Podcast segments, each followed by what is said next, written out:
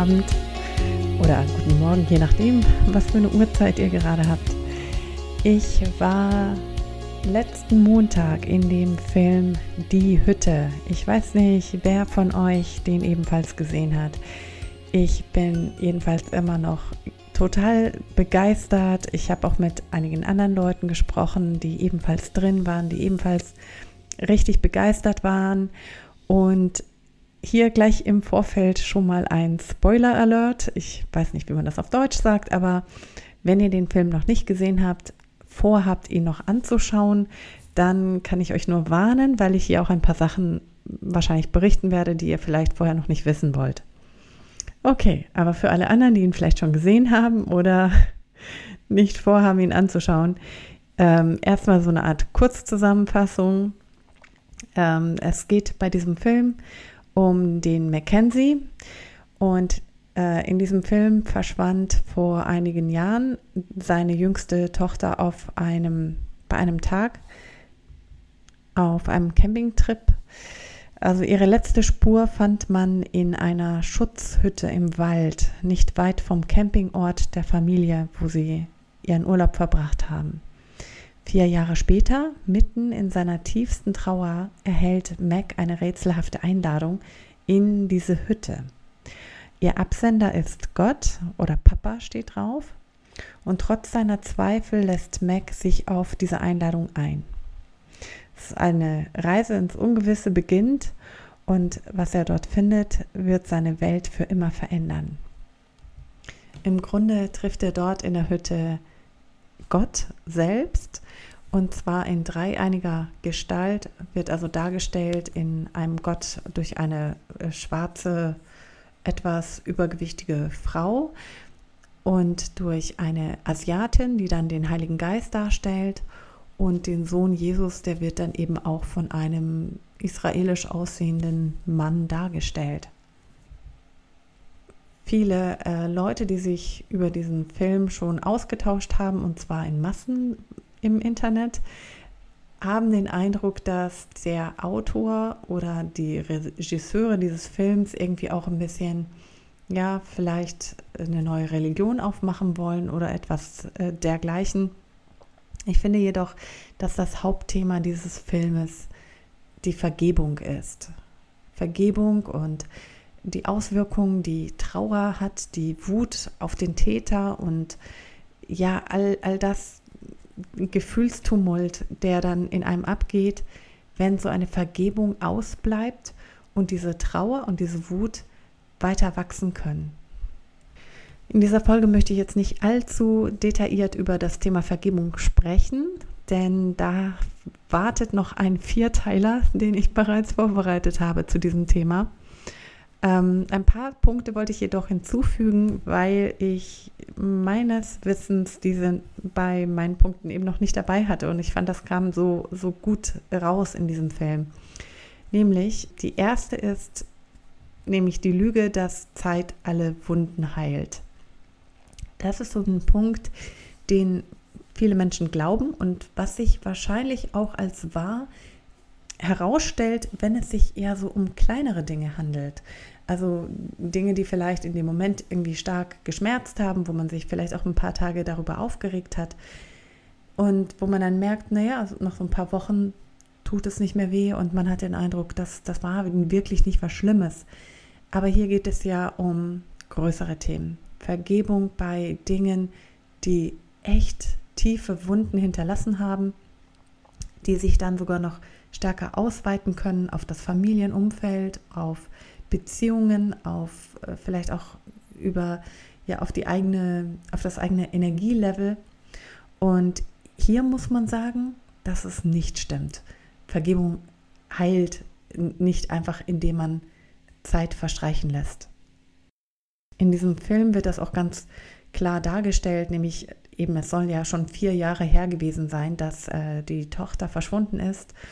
Und diese Wut, die in ihm ist, die wächst immer weiter und die Familie kämpft natürlich auch selber mit der Trauer, aber er kann gar nicht für seine Familie da sein, also für die beiden Geschwisterkinder. Er hat noch zwei weitere Kinder und eine Ehefrau, die ja mehr oder weniger jetzt ihre eigenen Wege gehen, weil der Vater der Mac nicht mehr für sie ansprechbar ist, der einfach nicht mehr da ist. Und die verlorene Tochter, die entführt wurde, löst eben diese heftige Trauer aus, die jetzt eben auch, ja, also wo die Familie auseinander äh, zu reißen droht und das eben auch nach vier Jahren. Eine weitere Wunder ist auch die Geschichte, die in der Kindheit von Mackenzie passiert ist. Dort wird nämlich einmal gezeigt, dass er von einem gewalttätigen Vater großgezogen wird, der auch seine Mutter schlägt und ja, dass er auch in einem frommen Umfeld aufgewachsen ist. Also der ist ja auch in die Kirche gegangen, wo er ja versucht hat, auch Hilfe zu bekommen, die aber nicht wirklich empfangen hat. Und so, ja, eine Szene, die fand ich wirklich krass. Da äh, schlägt ihn der Vater mit einem Gürtel oder mit, mit einer Peitsche, irgendwie sowas. Und der Mac als kleiner Junge muss dann eben diesen Vers zitieren aus der Bibel, wo es darum geht, dass man seinen Eltern gehorchen soll. Und das führt ihn dann dahin, dass er seinen Vater letztendlich vergiftet. Also das war ein alkoholsüchtiger Vater, dem er dann irgendwie Gift in, in seine Flasche, also in seine Schnapsflasche hineinmischt. Und das ist auch so eine Sache, bei, von der man merkt, dass es an ihm arbeitet, dass es ihn belastet, dass diese Schuld ihn richtig fertig macht. Den nächsten Punkt zum Thema Vergebung, den, ich mir aufgeschrieben habe, ist, dass Vergebung zum einen eine Entscheidung ist. Es beginnt auf jeden Fall mit einer Entscheidung, aber dass sie auch ausgesprochen werden muss. Und da sehen wir auch eine ganz krasse Szene, als Mackenzie von Gott geführt wird, in, äh, und zwar so ein paar Abwege, um wo er ihm dann die Leiche des Kindes zeigt. Also das ist wirklich eine mega krasse äh, Stelle, die eher so gegen Ende kommt. Und äh, Gott erscheint hier dann auch als Mann, also nicht mehr als Frau, weil er dann eben auch sagt, für diese Aufgabe brauchst du einen Vater. Und als, ja, als, als der Vater ihn dann eben, also Gott Vater ihn dann auffordert, dem Täter zu vergeben, dann wehrt sich Mackenzie nochmal, obwohl er vorher schon einen Durchbruch hatte und merkt, wie diese Wut wieder in ihm aufkommt. Und der Vater lässt aber nicht locker und sagt ihm, dass er diese Vergebung, dass er auch aussprechen soll, dass er vergibt. Und das tut er dann auch widerwillig und ja, es fällt ihm wirklich schwer. Nur danach muss er auch zugeben, dass seine Wut immer noch da ist, dass sie nicht einfach verschwunden ist, sondern dass sie immer noch brodelt und dass er gar nicht weiß, wie er sie loswerden kann. Und darauf sagt der Vater ihm, dass er diese Vergebung auch mehrmals aussprechen muss, dass es sogar tausendmal sein kann, dass er das tausendmal aussprechen muss, bevor das Herz endlich ruhig ist. Und das fand ich eben auch sehr gut, obwohl ich auch glaube, dass es manche Leute gibt, die das in, in einer, ja, wirklich schnell können, können, wo der Heilige Geist so eingreift, dass sie in Kürze vergeben können. Aber da sind wir Menschen ja auch sehr individuell und ich finde es gut, dass hier auch gezeigt wird, das kann auch manchmal ein langer Prozess sein. In dem Film werden natürlich auch Fragen aufgegriffen, die sich wahrscheinlich jeder Mensch mal gestellt hat vor allem Menschen, die eben mit schmerzhaften Erfahrungen zu tun hatten in ihrem Leben. Und da gibt es eben diese, diese Klassikerfrage, warum lässt Gott das Leid zu? Da habe ich auch einen Podcast dazu vorbereitet. Könnt ihr euch schon mal drauf freuen.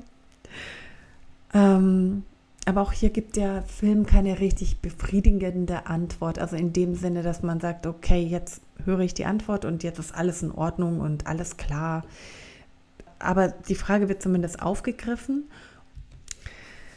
Ja, und hier merkt der Mac, dass das doch viel, viel schwieriger ist, eine befriedigende Antwort auf diese Frage zu bekommen, dass er sich das selber wahrscheinlich viel leichter vorgestellt hat.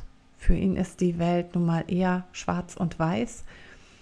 Und hier bekommt er ja auch immer nur so Antworten, die ihm selber auch nicht richtig passen. Natürlich würde er sich da auch was Klareres wünschen. Und ich kann nur schon im Vorfeld sagen, dass in meinem Podcast auch nicht die einfachen Antworten folgen. Aber wie gesagt, ich finde das richtig gut, wie einfühlsam Gott dem Mac ähm, aufgrund von diesen Fragen begegnet. Ähm, witzig fand ich nur die, auch die eine Stelle, wo der Mac dann am Frühstückstisch sitzt mit Gott und ihm diese Fragen stellt und Gott antwortet dann immer mit diesen Sprüchen, die sich sehr weise anhören, aber auch nicht so, ja, so ein bisschen wie ausweichende Antworten sind. Und da sagt der Mac dann einmal, oh, ich, ich wünschte, du würdest aufhören, in Rätseln zu antworten. Und ich glaube, dieses Gefühl kennt ihr wahrscheinlich auch. So, dann die Szene mit der Weisheit muss ich aber auch nochmal erwähnen. Also das soll so eine Art Engel sein, nehme ich an.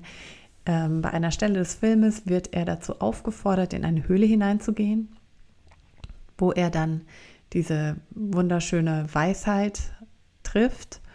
Und dort wird er dann aufgefordert, selber Richter zu sein.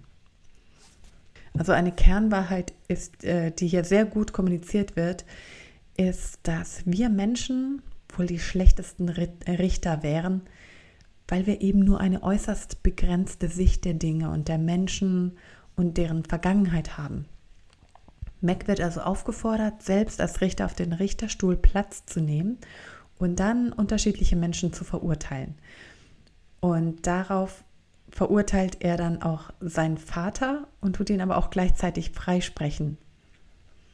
Und ja, das war so eines der Punkte, wo man merkt, aha, so einfach scheint das wohl doch nicht zu sein. Weiter kommt raus, dass es eben auch ein Leben ohne Schmerz nicht gibt, was mit dem freien Willen zusammenhängt.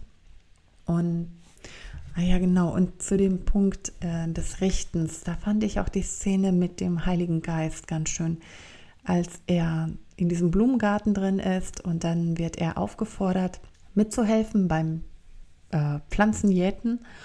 Und da warnt die, der Heilige Geist ihn einmal, als er so eine Wurzel anfasst und sagt ihm, dass die sehr giftig sei, worauf der Meck den Heiligen Geist dann fragt, oder äh, Suri, ich weiß nicht mehr genau, wie sie heißt, und sagt, fragt sie dann, warum pflanzt du sie dann überhaupt an, wenn sie giftig ist?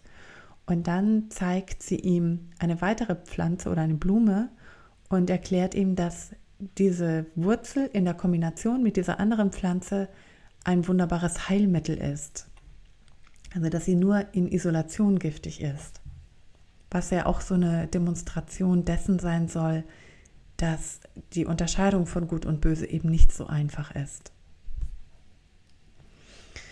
Für mich kam persönlich auch raus, dass Gott dem Mac so so begegnet, wie er das braucht. Genau auf seinem Level. Das fand ich auch so schön, weil Mac natürlich sich fragt, wie, wie kann das sein, dass Gott hier als Frau auftaucht. Äh, da hat er sich Gott wirklich ganz anders vorgestellt und daraufhin antwortet ihm Gott, dass er wohl noch nicht da sei, dass er einem Vater begegnen könnte. Also wir haben ja vorher schon gesehen, was für eine schwierige Kindheit er hatte, was für einen gewalttätigen Vater er hatte und dass jetzt eine liebevolle Mutter wohl die bessere Begegnung oder die, ja, den besseren Rahmen schaffen kann, um die Liebe Gottes zu kommunizieren.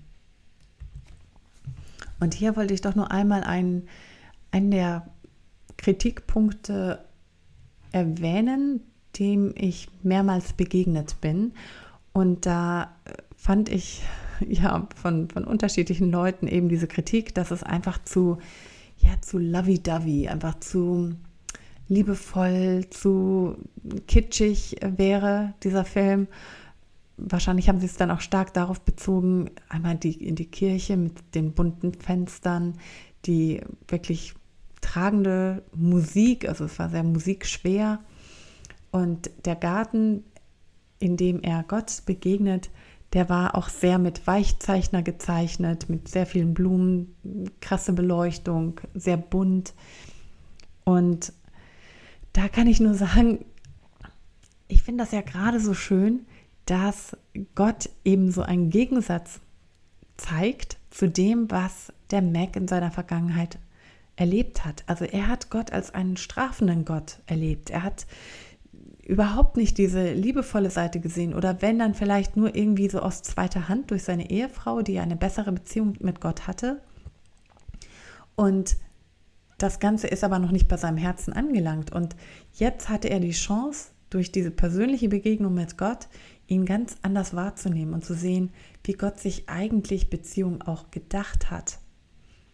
Und wem hier jetzt vielleicht die strenge Seite fehlt, dann muss ich auch nur sagen, zu, von einem Vater zu verlangen, dass er dem Mörder seiner Tochter vergibt, da sehe ich nicht viel Weiches drin. Das ist, das ist eine mega krasse Aufgabe. An einer Stelle wird, sagt Jesus zu Mac, dass er mit, wenn er jetzt etwas tut, weil er ein Pflichtgefühl hat, keine Pluspunkte sammeln kann. Bei ihm könne er dadurch keine Pluspunkte sammeln. Und ich glaube, der Punkt wurde auch manchmal aufgegriffen, um zu zeigen, dass ja, dass hier ein falsches Bild dargestellt wird, als ob Gott nur möchte, dass wir machen, was wir wollen, so ungefähr.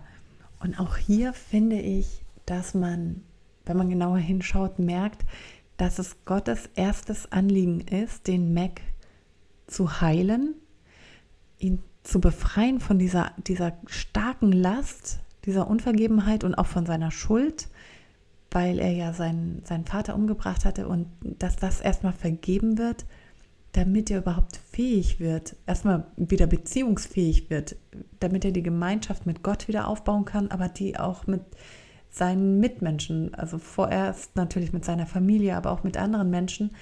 Und das muss erstmal die Basis sein, damit er ja seine Aufgabe überhaupt erfüllen kann. Und das, das war danach auch so ein, so ein schönes ich sag mal, ein Happy End ist es jetzt vielleicht nicht ganz, aber er fängt dann auch an, sich zu verändern. Also am Ende heißt es dann eben auch, dass er anfängt, ganz anders auf seine Kinder zuzugehen, anders mit ihnen zu kommunizieren, dass er auch wieder mehr lacht und ich denke, es kommt auch raus, dass seine Gottesbeziehung da auch geheilt ist. Denn einen, einen Kernsatz möchte ich noch weitergeben und der der war, ich denke, der wurde sogar mal von diesem Erzähler gesagt, nämlich, dass es darum geht, dass wir als Geliebte leben. Also, that we live, living love. Das soll die Essenz unserer Gottesbeziehung sein. Es geht nicht darum, dass wir ein Buch haben mit vielen Regeln, nach dem wir leben. Wir sollen geliebt leben. Und genau das ist eben nicht möglich, wenn man Schuld mit sich trägt, wenn man Unvergebenheit, Verbitterung in dem Herzen trägt. Und ähm, ja, ich würde mal sagen, die Aufgabe für diese Woche wäre, ich fände es ja schön zu hören, ob ihr den Film gesehen habt. Habt ihr etwas Gutes daraus herausfischen können für euch? Gab es irgendwie einen Kernsatz, den ihr toll fandet? Und wenn nicht, dann würde ich am liebsten sagen, okay, dann schaut ihn euch an, aber das, dann habt ihr wahrscheinlich die Folge nicht gehört. Genau. Dann macht's gut und ich danke euch ganz herzlich fürs Zuhören. Bis zum nächsten Mal. Tschüss.